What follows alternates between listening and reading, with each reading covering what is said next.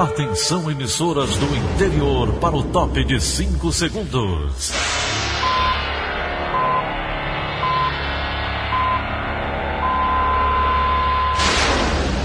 A Verdinha leva o som cada vez mais longe. Rádio Sul Cearense de Brejo Santo, Cristal de Quixeramobim, Iracema de Ipu, Jornal Centro-Sul de Iguatu, Macambira de Poeiras, Tabajara de São Benedito, Oroz FM, Pioneira de Forquilha, Itataia de Santa Quitéria, União de Camocim, Educadora do Cariri do Crato, Líder FM de Itapipoca, Aquarela FM de Miraíma, Liberdade de Itapipoca. Itarema, Carinhosa de Acopiara, Sertão Central de Senador Pompeu, Vale do Salgado de Lavras da Mangabeira, Vale FM de Nova Russas.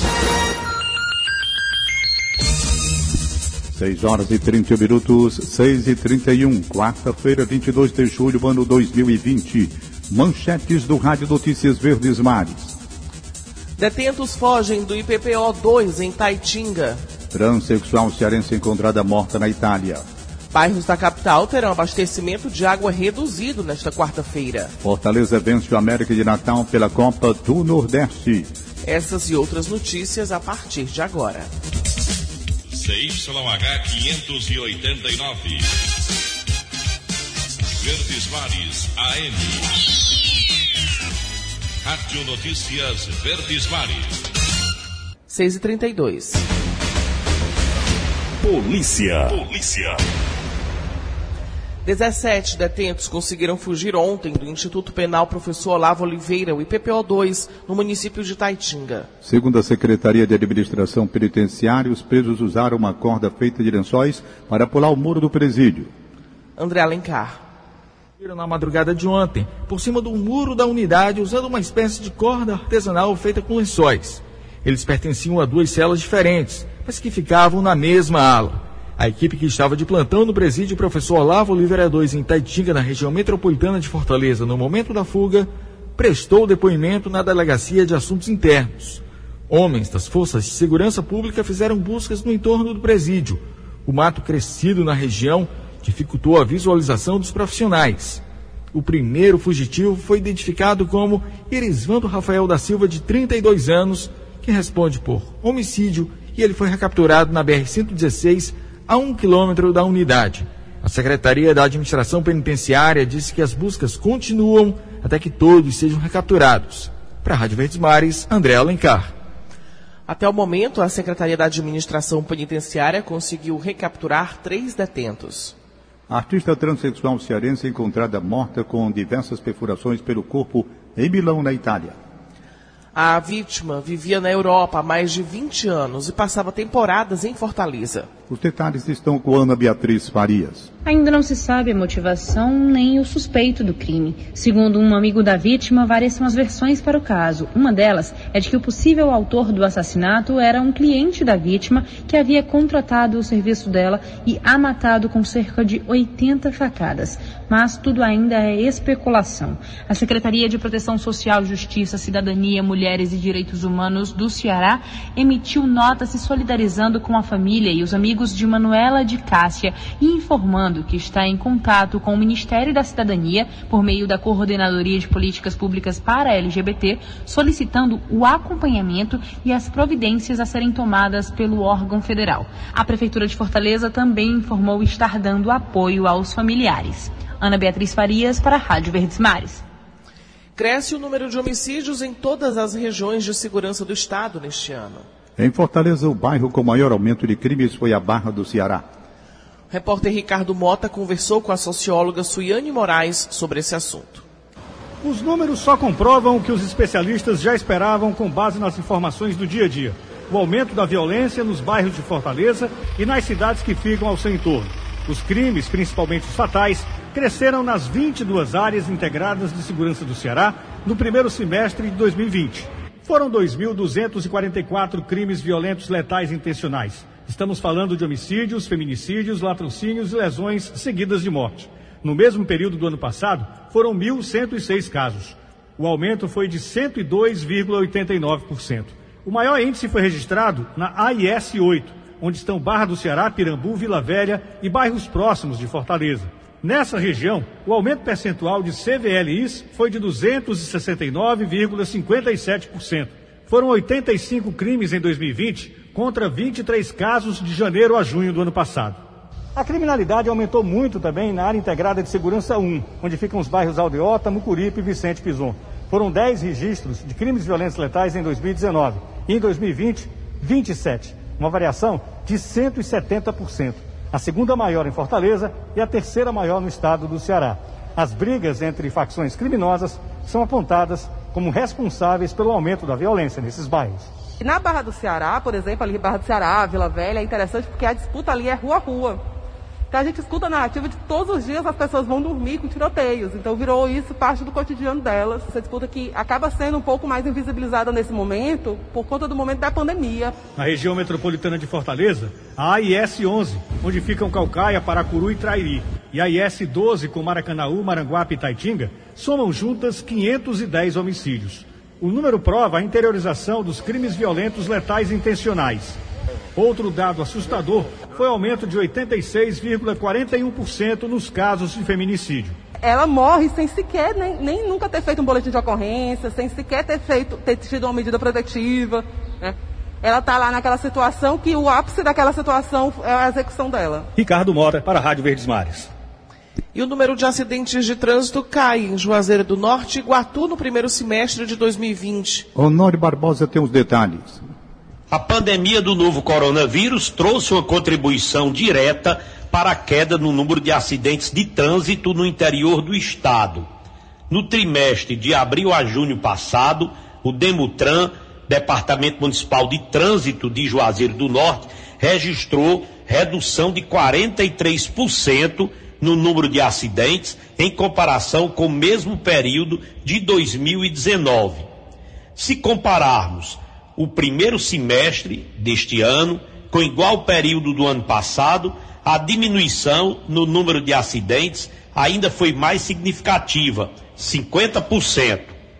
Em Iguatu, o Demutran registra no trimestre abril, maio e junho redução de 43,75%. Para os coordenadores de trânsito das duas cidades, o isolamento social rígido enfrentado reduziu o tráfego de motos e de carros nas vias urbanas, contribuindo diretamente para a queda no número de acidentes leves e graves. Além disso, a fiscalização nas barreiras sanitárias, com apoio da Polícia Militar e de agentes de trânsito, resultou em maior fiscalização, trazendo benefício na queda no número de acidentes no período. Em Juazeiro do Norte, o Demutran ainda relaciona melhoria na sinalização e manutenção do asfalto das ruas e avenidas, como outro fator que contribui para o menor número de acidentes na cidade. De Iguatu, Honório Barbosa, para a Rádio Verdes Mares. 6 e 39 Cidade. Pelo menos sete bairros de Fortaleza terão abastecimento de água reduzido nesta quarta-feira. A redução é para a realização de um reparo na estação de tratamento Gavião. Rafaela Duarte. A CAGES vai realizar nesta quarta-feira um trabalho de manutenção preventiva na estação de tratamento Gavião e alguns bairros de Fortaleza vão ter o abastecimento afetado, como é o caso do bairro Conjunto Ceará, o bairro Castelão, Benfica, Mucuripe, Floresta, bairro do Cocó e também a região da Aldeota em Fortaleza. De acordo com a CAGES, o objetivo é garantir o bom funcionamento da rede e evitar paralisações devido a ocorrências no sistema. Outra informação também dita pela CAGES é que em até 24 horas após este trabalho de manutenção, tudo volta à normalidade em todos estes bairros. Rafaela Duarte para a Rádio Verdes Mares. Uma parceria público-privada pode ficar à frente da gestão do projeto de integração das águas do Rio São Francisco. O assunto é destaque na participação de Egídio Serpa. Bom dia, Egídio. Bom dia, Daniela de Lavor. Bom dia, Tom Barros. Bom dia, ouvintes. Uma notícia de primeira mão. Uma fonte do Ministério do Desenvolvimento Regional em Brasília disse-me ontem que não será o DENOX, nem a Codevasf, nem a Agência Nacional de Águas e nem a Sudene que gerenciará o projeto São Francisco de Integração de Bacias. chamado erroneamente de transposição. A mesma fonte adiantou que, por orientação do Palácio do Planalto, o Ministério do Desenvolvimento Regional, cujo titular é o Potiguar Rogério Marinho, está estudando uma solução que poderá resultar numa parceria público-privada, uma PPP. Está descartada a criação de uma empresa estatal só para fazer a gestão das águas do projeto São Francisco.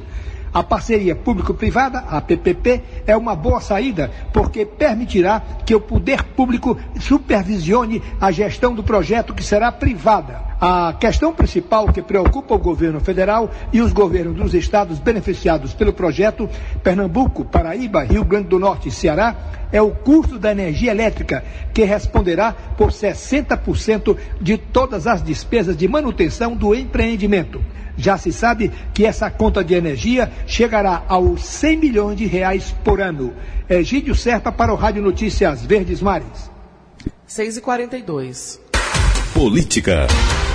A Câmara dos Deputados aprovou ontem à noite o novo Fundeb, que é o Fundo de Desenvolvimento e Valorização dos Profissionais da Educação. Alessandra Castro tem os detalhes. Depois de mais de cinco horas de sessão, a Câmara dos Deputados aprovou na noite de ontem, em dois turnos, a PEC do novo Fundo de Manutenção e Desenvolvimento da Educação Básica do Brasil, o Fundeb. Os parlamentares aprovaram o relatório da deputada professora Dorinha, que aumenta a complementação da União no fundo dos atuais 10% para 23% até 2026. Alguns destaques para alterar o texto foram apresentados durante a sessão, mas a maioria deles foi rejeitada. Agora a matéria segue para ser votada no Senado, onde precisa receber a maioria dos votos dos senadores em dois turnos. A matéria aprovada estabelece que a complementação da União no fundo deve aumentar escalonadamente dos atuais 10% para 23% até 2026, sendo uma pequena parcela já incluída no ano que vem. A PEC também determina que pelo menos 70% dos recursos do fundo repassado aos entes federados sejam gastos com salários de profissionais da educação. O Fundeb é composto por impostos de estados e municípios e uma complementação do governo federal. A vigência do modelo atual do Fundeb termina em dezembro deste ano e o novo modelo está previsto para começar a ser implantado no ano que vem, desde que seja aprovado também no Senado. As informações completas sobre o assunto você confere no site do Diário do Nordeste. Alessandra Castro para a Rádio Verdes Mares. E a aprovação do novo Fundeb é o tema do comentário político de William Santos. Olá, bom dia a você que nos ouve na Verdinha. No mesmo dia em que o Congresso Nacional recebeu do governo federal uma proposta de reforma tributária considerada tímida para muitos, as atenções no plenário da Câmara dos Deputados ontem estiveram voltadas, sobretudo, para a análise da PEC do novo Fundeb. Colocada sob incerteza por um tempo diante de impasses com o Palácio do Planalto desde o fim de semana, a votação da matéria mobilizou parlamentares e profissionais da área da educação nas redes sociais ao longo do dia, num movimento que reflete a importância e a urgência dessa pauta. O esforço para tornar o Fundeb permanente, incluindo o dispositivo na Constituição, era uma obrigação do Legislativo. Agora a PEC vai para o Senado, mas a promulgação dela, que deve acontecer após a análise dos senadores também em dois turnos, vai transformar o Fundeb numa política de Estado e não apenas de governo. O consenso prevaleceu ontem na Câmara a favor da educação pública, um direito que precisa ser garantido como tal. William Santos para a Rádio Verdes Mares. 6 horas e 44 minutos, 6 e 44 instantes. Anel mantém proibição do corte de luz por falta de pagamento.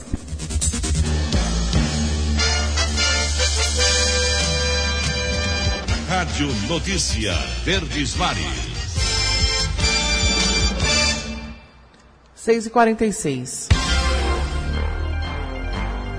Saúde. O Ceará atingiu a marca de 151.072 casos de Covid-19 e 7.305 mortes, segundo a atualização da plataforma Integra SUS, divulgada no final da tarde de ontem pela Secretaria da Saúde do Estado. De acordo com o balanço, 124.616 pessoas estão recuperadas da doença. Outras 73.561 notificações estão em análise e aguardam diagnóstico. A quantidade de testes aplicados para a detecção da doença chegou a 396.238. Fortaleza concentra o maior número de diagnósticos. 40.241 notificações. Diminui a procura por atendimento nas policlínicas do Ceará de pessoas com sintomas do novo coronavírus. Milena Gadelha. 101.874 atendimentos foram realizados em policlínicas cearenses entre o mês de janeiro e o mês de junho de 2020. O número é 43,5% menor que o registrado no mesmo período do ano passado. Na época, 180.337 atendimentos foram realizados em 18 das 19 policlínicas de todo o estado do Ceará. Dados da plataforma IntegraSUS mostram também que quando a comparação é realizada levando em consideração o período de início e pico da pandemia de coronavírus, o número é ainda menor. De março a junho de 2020, foram realizados 38.433 consultas.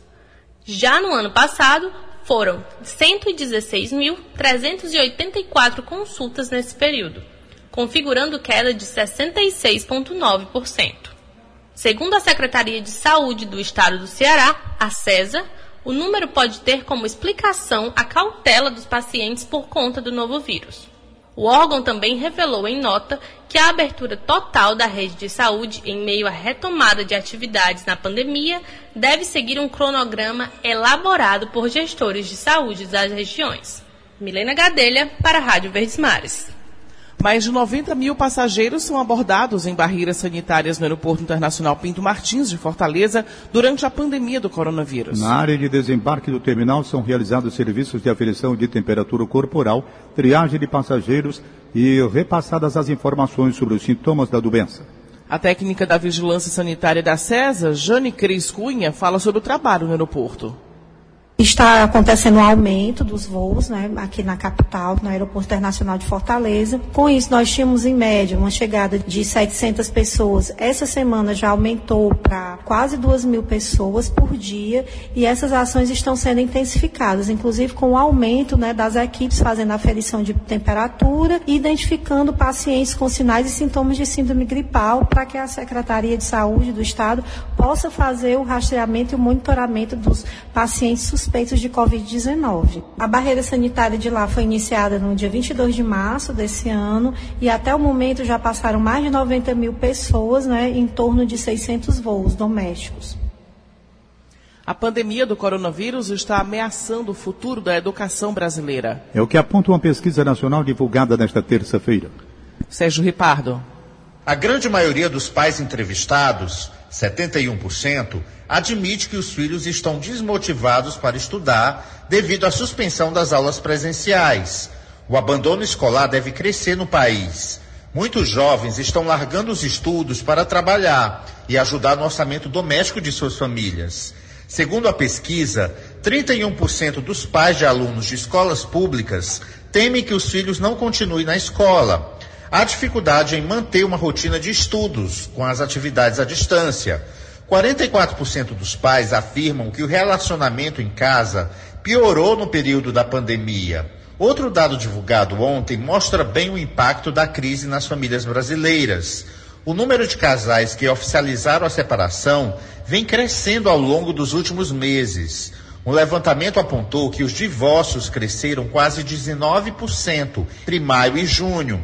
No mês passado, mais de 5.300 casais procuraram um cartório para registrar o divórcio no país. Esse fenômeno foi visto em outras nações, como a China, Estados Unidos, Itália e Portugal. Especialistas culpam o desgaste com a convivência mais intensa em casa durante o isolamento social, o estresse da pandemia e a crise econômica com o aumento do desemprego. Sérgio Ripado, para a Rádio Verdes Mares. 6h51. Economia. Mais de 700 mil beneficiários do auxílio emergencial recebem o crédito da primeira parcela do benefício nesta quarta-feira. As informações com Felipe Gurgel. A Caixa Econômica Federal vai creditar a primeira parcela do auxílio emergencial para mais de 721 mil beneficiários a partir desta quarta-feira, 22 de julho. O crédito será feito para pessoas nascidas no mês de janeiro. Para a concessão do benefício, o crédito e o saque são escalonados pelo mês de aniversário. Os beneficiários fazem parte do ciclo 1 do novo calendário de pagamento do auxílio e fizeram cadastro entre 17 de junho e 2 de julho. Você pode conferir a matéria completa em diariodonordeste.com.br. Felipe Gurgel para a Rádio Verdes Mares. E a Mega Sena está acumulada e pode pagar hoje um prêmio estimado em 29 milhões de reais para quem acertar sozinho as seis dezenas. O sorteio será realizado a partir das 8 horas da noite em São Paulo. Caso apenas um ganhador leve o prêmio e aplique todo o valor na caderneta de poupança, vai receber mais de 50 mil reais apenas em rendimentos mensais. O Cine IDT disponibiliza nesta quarta-feira 692 vagas de trabalho em todo o Ceará. Mais informações com Hugo Renan do Nascimento. Fortaleza é a cidade com mais oportunidades, são quase 300 no total. Destas, 63 destinadas exclusivamente para pessoas com deficiência. Na região metropolitana, no Eusébio, também há vagas disponíveis. Entre elas, cinco vagas para atendente de lanchonete. Também há vagas no interior do estado. Em Juazeiro do Norte, as oportunidades são para embalador de supermercado e manicure. A inscrição para os postos de trabalho e o agendamento para atendimento presencial seguem no site do Cine ou no aplicativo Cine Fácil. Para saber mais detalhes, você pode acessar diariodonordeste.com.br barra negócios. Hugo Renan do Nascimento para a Rádio Verdes Mares. E o Tribunal Regional do Trabalho do Ceará recebe nos últimos quatro meses 790 ações trabalhistas por conta da pandemia do novo coronavírus. Entre as ações, processos de homologação de acordos extrajudiciais e quitação de verbas rescisórias em decorrência de demissões causadas pela crise econômica. O corregedor em exercício do TRT Ceará, Antônio Parente, tem mais informações. Processos de trabalhadores, verbas rescisórias, foram temas dessas ações. Temos também apreciado questões relacionadas ao coronavírus. São trabalhadores de entrega de aplicativos que querem receber todos os equipamentos de proteção contra o vírus, assim como a higienização dos seus equipamentos de trabalho. Também temos apreciado questões do pessoal da área de saúde que postulam receber o adicional de insalubridade, questões que envolvem os sindicatos patronais e de trabalhadores, questões relacionadas à redução salarial, à redução da jornada, a questão da suspensão temporária do contrato de trabalho. A Justiça do Trabalho tem recebido muitas ações e vem dando a maior urgência possível a essas questões relacionadas à pandemia que atualmente nosso país e o mundo enfrenta. A Agência Nacional de Energia Elétrica decidiu manter a proibição do corte de energia por falta de pagamento de consumidores de baixa renda. Além disso, residências cujo fornecimento de energia seja fundamental para a preservação da vida também continuam com corte de energia proibido. A decisão da ANEEL vem com a revisão de uma resolução normativa de março. Na ocasião, todas as residências urbanas e rurais inadimplentes não poderiam ter a luz cortada.